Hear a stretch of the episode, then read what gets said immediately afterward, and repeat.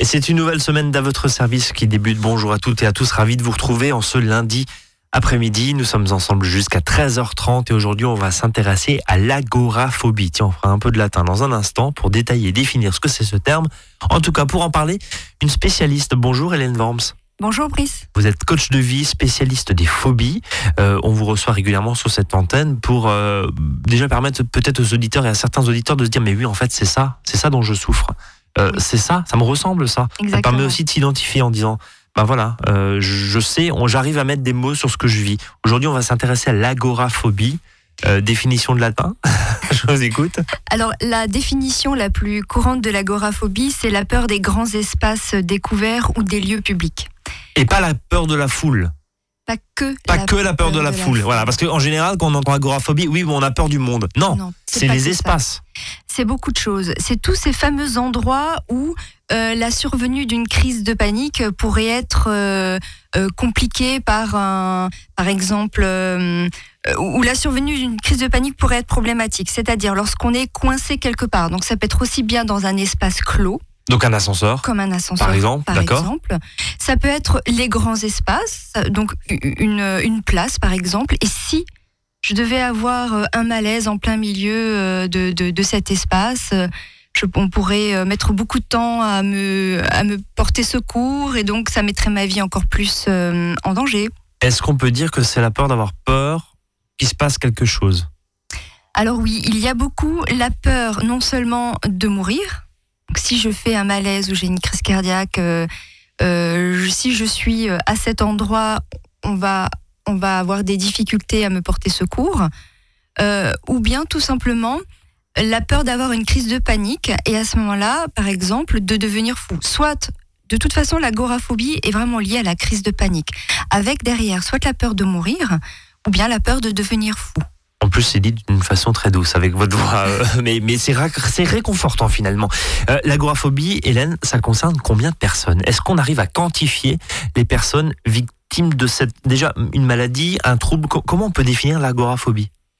Alors l'agoraphobie fait partie comme, euh, de, la même famille hein, que les autres phobies, c'est juste qu'elle est un petit peu plus complexe et souvent mal identifiée les psychiatres, bien, évidemment, parlent de maladie. Moi, je suis euh, très mal à l'aise avec, euh, avec ce terme-là parce que euh, je, pense que ce n'est pas les médicaments, qui, en tout cas pas dans tous les cas, bien évidemment, ce ne sont pas tous les médicaments, ce ne sont pas pardon, les médicaments qui vont permettre de régler toutes sortes de, de phobies.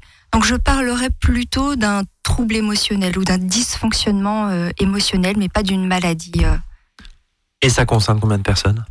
Alors ça touche à peu près 7% de la population. Et sur les euh, personnes que vous voyez hein, en tant que, coach spécialisé euh, euh, des phobies, il y a une grande proportion. on, vient vous voir souvent pour ça? Alors la plupart du temps, on vient me voir pour une phobie soi-disant isolée. Donc quelqu'un qui va me dire que j'ai peur des modes de transport. Donc ça peut être aussi bien le train, le tram que le bus. Alors évidemment, euh, l'avion, euh, hum. c'est le numéro un. On avait d'ailleurs fait une émission là-dessus. Exactement, des phobies, des modes de transport. Et on s'aperçoit souvent qu'il y a une, une tendance dans d'autres situations à y avoir euh, beaucoup de, de stress. Donc chacun, enfin, chaque personne qui est touchée par l'agoraphobie ne va pas forcément développer de troubles paniques dans toutes les situations, comme par exemple être assis en plein milieu d'une rangée de cinéma. Si je fais une crise de panique, le temps qu'on vient me porter secours avec tous ces gens et venir jusqu'à moi, ça peut être problématique pour quelqu'un qui est touché par la goraphobie de façon un petit peu sévère. Donc euh, certaines personnes vont le développer dans des endroits clos ou certaines personnes dans des foules avec des intensités euh, de, de, peur plus ou moins différentes euh, selon les sujets et les personnes. Ça concerne qui justement? On parlait de personnes il y a, un instant et en termes d'intensité. Est-ce que enfants, ados, personnes plus âgées peuvent être toucher sur le même plan, au même, au même niveau alors ça peut toucher tout le monde. Les enfants moins. Lorsque ça touche les enfants, c'est souvent qu'il y a euh, autre chose derrière, comme un, trouble de l'attention ou bien peut-être euh, une, autre, ce qu'on appelle les TDA ou les TDAH. Ou, euh, donc ce sont les troubles déficit de l'attention avec ou sans hyperactivité ou pourquoi pas d'autres types de maladies liées à l'enfance. Par contre, l'agoraphobie peut toucher euh, tout le monde, soit parce qu'il y a des prédispositions euh, à la phobie et au stress. Par exemple, je le compare souvent euh, au diabète, par exemple, la maladie du diabète. Si un enfant naît dans une famille alors qu'il a un parent ou un grand-parent qui est touché par le diabète, lui sera forcément un peu plus prédisposé à développer cette maladie. Alors bien sûr, je ne fais pas une généralité, mais la réalité fait qu'un enfant qui a, a des parents euh, diabétiques sera disposé, prédisposé au diabète. Et donc, si son hygiène de vie euh, n'est pas euh, équilibrée, il pourra développer plus facilement du diabète que quelqu'un d'autre. C'est un petit peu la même chose pour le stress et la phobie. Si j'ai des parents qui sont déjà phobiques, j'ai une prédisposition à le devenir. Mais ça peut être aussi tout simplement des personnes, enfants ou pas, ou jeunes adultes, hein, qui ont euh, été un peu éprouvés par la vie, qui ont vécu des situations particulièrement euh, traumatisantes aussi, et qui du coup sont beaucoup plus sensibles et affaiblis par le stress. Donc du coup, ils, ont, ils, ils euh, sont moins tolérants à une dose de stress forte qui va du coup avoir euh, les emmener vers une phobie ou un stress intense. Et ça nous ramène justement à la panique, hein, euh, crise de panique, euh, etc. selon bien sûr le, degré d'intensité. Quelles sont les grandes idées reçues qu'on a sur l'agoraphobie? Alors déjà la première c'était une notion de foule. Hein, voilà, en débutant cette émission, je vous dis, mais il me semblait que l'agoraphobie c'était uniquement et on parle uniquement de foule, donc ces grands espaces, des places avec des des milliers de personnes éventuellement sur un rassemblement euh, dans un stade par exemple, pourquoi pas, euh, une fête euh, sur une grande place, mais pas que. Non, pas que, ça peut être les lieux en hauteur. un pont, être se retrouver en étage ou bien en haut d'un escalator. ça veut dire que le vertige fait partie d'une certaine forme d'agoraphobie, c'est comme ça qu'il faut le comprendre? Non, je pense que le vertige c'est vraiment quelque chose d'isolé. Donc ça ne touche que euh, les hauteurs. Et en général, les hauteurs, c'est, je, le précise, quand on, est, euh, on a le vertige, c'est que lorsqu'on a les pieds qui touchent le sol mmh. ou, donc, ou un escalator qui soit euh, ou une échelle qui soit en contact avec le sol. Donc quand on est dans un avion, on ne peut pas avoir la peur des hauteurs ou le, ou le vertige en tout cas. Hein. Et forcément, puisqu'on est dans un siège énormément assis. Assis et l'avion ne touche pas le sol, donc on ne risque pas d'avoir cette peur des, des, hauteurs. Hein. Donc vraiment, la, peur uniquement des hauteurs, donc le vertige, c'est lorsque je suis systématiquement à une hauteur élevée. Par contre, en revanche, je n'ai pas de stress particulier ou d'angoisse lorsque je suis au milieu d'une foule ou lorsque je suis au milieu euh, d'une rangée de, cinéma. L'agoraphobie, dans sa forme la plus euh, forte, euh, la personne agoraphobe aura peur d'être seule chez elle.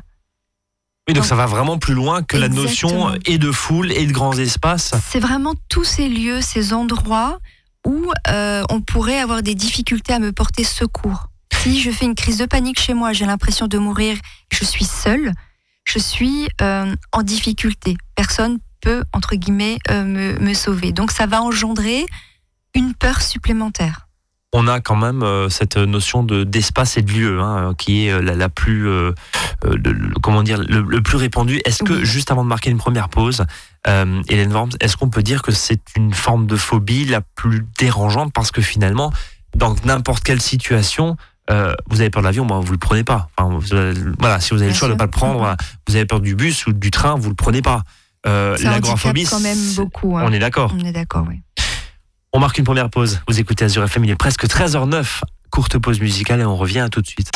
À votre service, le magazine pratique qui vous facilite le quotidien. 13h, 13h30 sur Azure FM. La radio du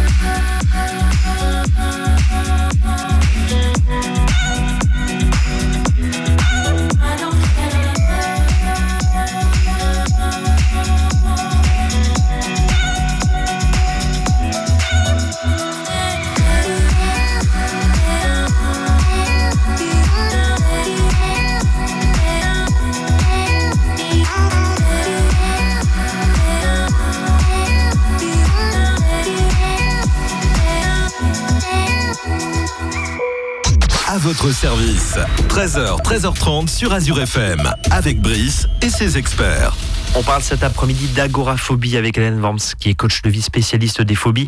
Euh, Hélène, vous le disiez juste euh, avant la pause, que l'agoraphobie est bien sûr la peur de la foule d'une certaine manière, mais aussi la peur d'espace, de grands espaces, voire chez soi. J'ai peur, euh, vraiment, de, par exemple, de faire un malaise. C'est hyper handicapant. C'est extrêmement complexe comme phobie. Et, ceux qui nous écoutent peuvent dire, mais finalement, chaque fois que j'ai une crise panique, je suis peut-être agoraphobe. Exactement. Donc c'est beaucoup plus répandu que ce qu'on pense, en fait. Exactement, puisque ça peut être aussi la peur de l'éloignement. Dès que je m'éloigne de chez moi, je peux être euh, euh, prise d'une crise de panique. En fait, l'agoraphobie, euh, a vraiment un signe, l'agoraphobe, pardon, a vraiment un signe distinctif qui est le trouble panique ou la crise de panique. Mais, mais finalement, qu'on appelle un paniqueur. Oh, oui, un, un serial paniqueur, quoi. On, va dire ça comme ça. Mais finalement, est-ce que est-ce qu'on n'a pas collé cette image, ou en, tout cas, est-ce qu'on n'a pas collé cette alors, je prends des gros gros guillemets parce que pathologie, vous dites, c'est, c'est pas une maladie, c'est plus complexe ce trouble.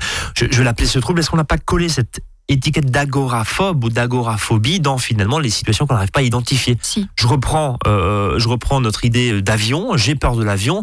Bah voilà, c'est identifié. Je prends un avion, euh, je, je peux pas, je bloque. Bon, ok. Dans n'importe quelle autre euh, situation, je me retrouve en fait pris de panique pour n'importe quoi. Et vous parlez de l'éloignement il y a un instant, vous parlez de, au cinéma ou, ou que sais-je encore. Je panique. La difficulté de l'agoraphobie, c'est qu'elle est, c'est une phobie double. C'est-à-dire qu'elle peut venir de l'extérieur par euh, une situation, par exemple. On appelle ça une phobie situationnelle. Situationnelle, pardon. Donc c'est la situation qui va provoquer un stress en moi.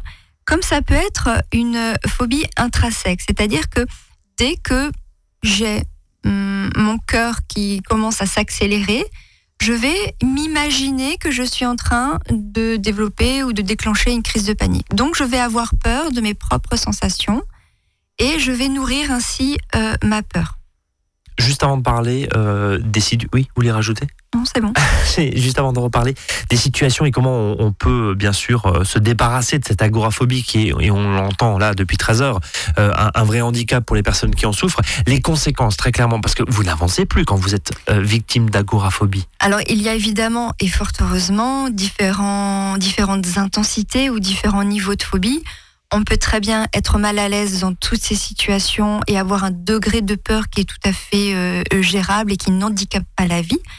Mais si euh, vous avez ces troubles paniques constamment et que vous ne vous faites pas soigner, dans les cas extrêmes et donc les cas les plus lourds, on peut se retrouver euh, isolé chez soi. C'est-à-dire qu'on ne peut plus sortir de chez soi.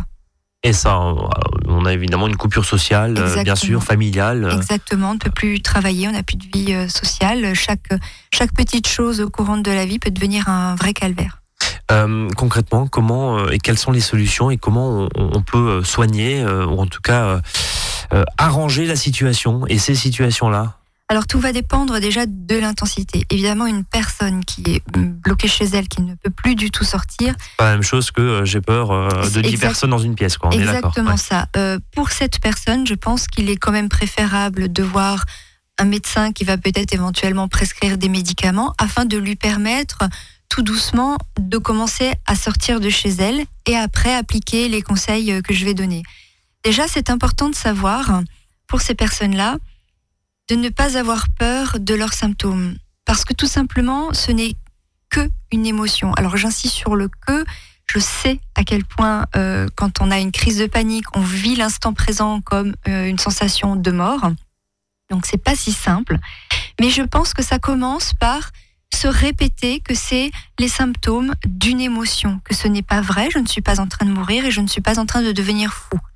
Donc ça, ça permet de se rationaliser un peu et en tout cas de cesser de nourrir sa propre peur. Parce que quand on commence à avoir peur, on a forcément des pensées un petit peu euh, catastrophiques qui vont continuer de nourrir sa peur. Donc c'est ce que moi j'appelle un peu le, l'élastique qui claque ou l'autobaf. C'est pour cesser un petit peu euh, ces, schémas de pensée euh, qui vont nourrir ma peur. Vous parliez un, un instant de prédisposition quasi héréditaire, mais est-ce qu'il y a des prédispositions d'environnement? Est-ce qu'il y a des prédispositions pardon, de personnalité? Une personne qui est très stressée, sans cesse stressée, euh, qui euh, panique pour un rien, ben, elle peut, au cours de sa vie, basculer vers ce phénomène d'agoraphobie? Oui, tout à fait.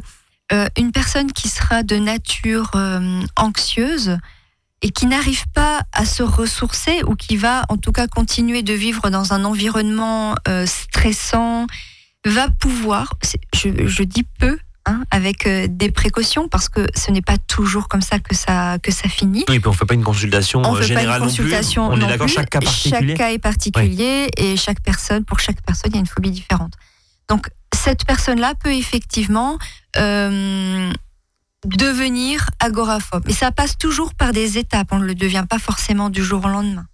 Hélène, pour être très concret, c'est quoi les et avant de parler de solutions mm-hmm. dans, dans, un instant, c'est quoi les alors pardon, symptômes, c'est forcément maladie, donc je sais pas, les, signes, allez, on, va utiliser, on va éviter le, mot symptôme qui est très médical, mais c'est quoi les signes, c'est quoi les signaux qui doivent m'alerter pour moi ou pour un proche euh, en disant oula là ça commence tout doucement à s'empirer. Euh, et pour éviter de retrouver une personne euh, finalement qui s'enferme chez elle et qui ne peut plus sortir qui est le stade ultime on l'a bien compris. Alors chaque fois que vous êtes confronté à une situation et que vous avez le rythme cardiaque qui s'accélère dangereusement avec des difficultés à respirer et cette envie de fuir à toute vitesse, c'est que là, euh, vous êtes confronté à quelque chose qui vraiment est difficile et vous fait peur en tout cas. Donc la première chose à faire, surtout, surtout ne pas fuir. C'est la première chose à faire parce que si vous fuyez, vous allez euh, cautionner auprès de votre subconscient une chose qui n'est pas réellement dangereuse. Donc, si vous fuyez, bah, vous lui donnez raison et la prochaine fois, votre signal euh, d'alerte sonnera encore plus fort. Alors, les solutions, justement, quelles sont-elles? Alors, la solution déjà de, de rester, déjà de ne pas fuir. Ensuite, de se répéter, euh, c'est juste une émotion, c'est une peur. Ce sont les symptômes de mon, de mon émotion de peur. Deuxièmement, euh, j'applique une technique de respiration lente. Peu importe la technique, moi j'aime bien la cohérence cardiaque. La première chose en tout cas qu'il est important de faire pour éviter l'hyperventilation, c'est de souffler. Donc ça peut être je souffle trois fois jusqu'à vider ma cage thoracique. Ça peut être contrôler sa respiration et faire en sorte qu'elle soit lente euh, et régulière. Ça c'est vraiment pour éviter la crise de panique. Parce que, comme je le disais euh, tout à l'heure, le problème du, paniqueur, c'est qu'il va avoir peur de ses propres sensations physiques. Donc dès que son cœur va s'accélérer de plus en plus, bah, sa peur va, va augmenter euh, de la même manière. Donc si j'arrive à contrôler un minimum mon rythme cardiaque, je vais aussi éviter de nourrir ma peur et de partir en crise de panique, hein, tout simplement. Alors il y a plein d'autres choses. Il y a aussi certaines euh, thérapies alternatives on peut le dire, comme, euh, comme le MDR, comme l'hypnose. Moi, j'aime beaucoup euh, euh NERTI, par exemple, ou Tipeee, ou les TCC. Les TCC sont vraiment ce qu'il y a de plus efficace pour traiter une phobie. Puisque pour traiter une phobie, on est obligé forcément de passer par la confrontation, hein, pour inverser les schémas de pensée et bien montrer à notre cerveau que finalement, on n'est pas réellement en danger de, de mort. Les TCC, juste pour... Alors, c'est les thérapies comportementales et cognitives. Bon, on va marquer une nouvelle pause et puis on va continuer justement à parler de ces solutions car elles existent et puis on va voir un petit peu euh, selon le stade euh, aussi Hélène à quel euh, rythme je peux corriger ces troubles. Restez avec nous, courte pause musicale et on revient.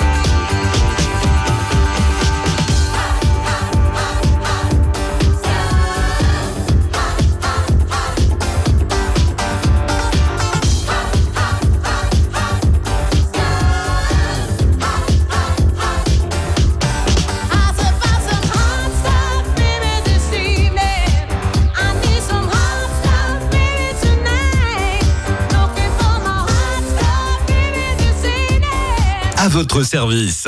13h, 13h30 sur Azure FM, avec Brice et ses experts. Il nous reste encore quelques minutes à parler de, de ce handicap, carrément pour ceux qui sont concernés, cette agoraphobie.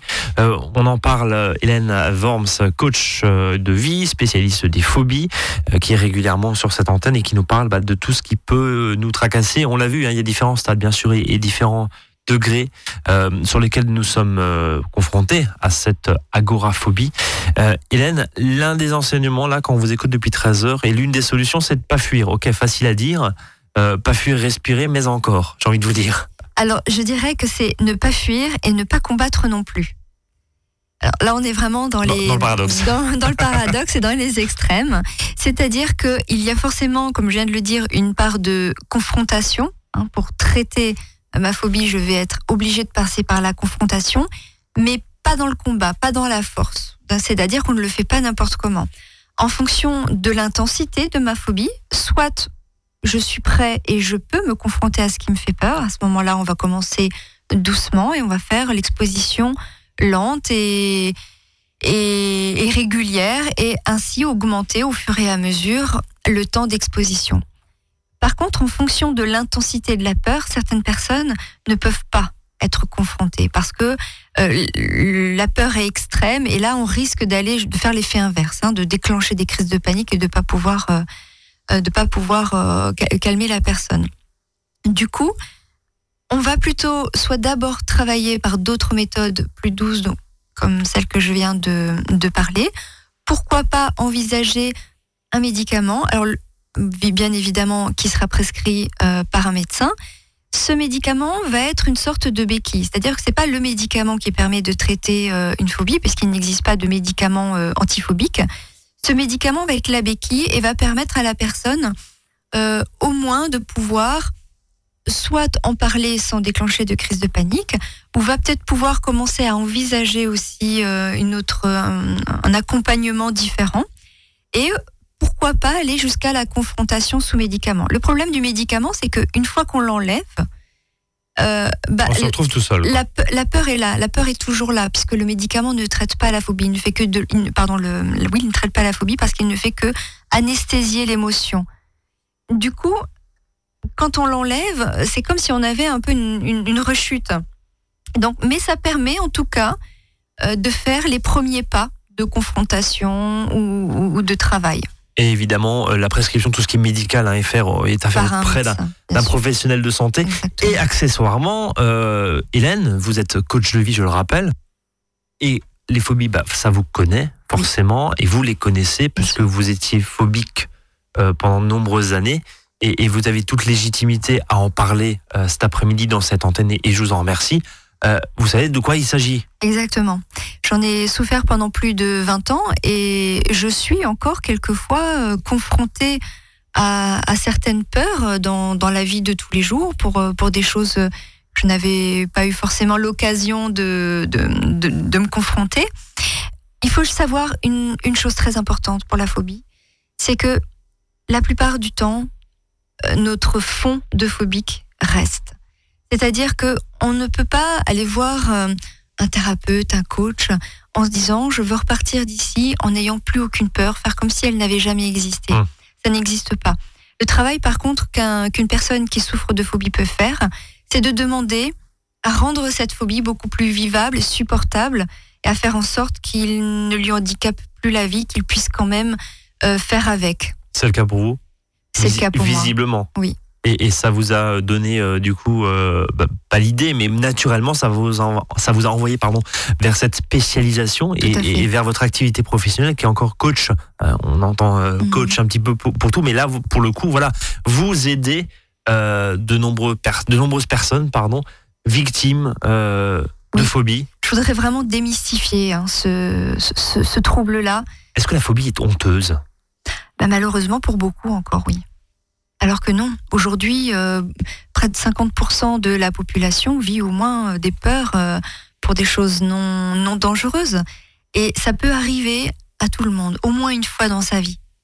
en termes de, solutions et de et finalement d'acceptation et de travail qu'il y a à faire en, en combien de temps? Alors là on vous demande pas bien sûr hein, ni un engagement ni quoi que ce soit mais en moyenne est-ce que c'est 12 mois de travail 18 mois, 2 ans? Ça va vraiment dépendre de l'intensité. Du, degré Exactement. S'il s'agit d'une phobie simple, des fois, une ou deux séances euh, peut suffire. Exactement. Lorsqu'il s'agit d'une phobie plus complexe, où il y a euh, ce qu'on appelle une pluriphobie, donc il y a plusieurs phobies, on va en traiter une, celle qui va être pour le moment la plus handicapante. Et puis, ben, l'autre derrière va, va ressurgir et va ressortir. Donc, du coup, deviendra la, la phobie de nouveau euh, numéro une, euh, gênante, etc. Ou bien si la personne a souffre d'anxiété généralisée, euh, là, le travail sera quand même beaucoup plus profond et va prendre beaucoup plus de temps. On peut venir vous voir évidemment à Lingolsheim. À Lingolsheim, voilà. Euh, on vous retrouve également sur Internet. Oui, bien sûr, www.helenwormscoaching.com. En conclusion, on peut dire quoi que, finalement tout se soigne? Exactement, tout se soigne. Et Jean-Paul Sartre euh, disait euh, il faut rendre la vie impossible à ces phobies, sinon ce sont elles qui nous rendent la vie impossible. Bah, ça sera la phrase de conclusion. Merci infiniment, Hélène Vance. Merci, euh, Brice. Je, vous remercie d'avoir été à ce micro cet après-midi. On se donne rendez-vous très bientôt sur l'antenne d'Azur FM pour un nouveau sujet, bien sûr, parce que l'idée aussi, bien sûr, c'est de cette émission, c'est de se dire, bah, je m'identifie à telle ou telle situation et ça permet euh, peut-être de donner le courage à ceux qui n'ont pas envie ou le courage de venir voir un spécialiste comme vous. Euh, il y en a plein d'autres, bien sûr, mais en tout cas, merci de nous avoir enseigné là, cet après-midi. Depuis 13h, je vous souhaite une très belle après-midi. Nous, on se donne rendez-vous demain, 13h, 13h30. Au revoir, Hélène. Au revoir.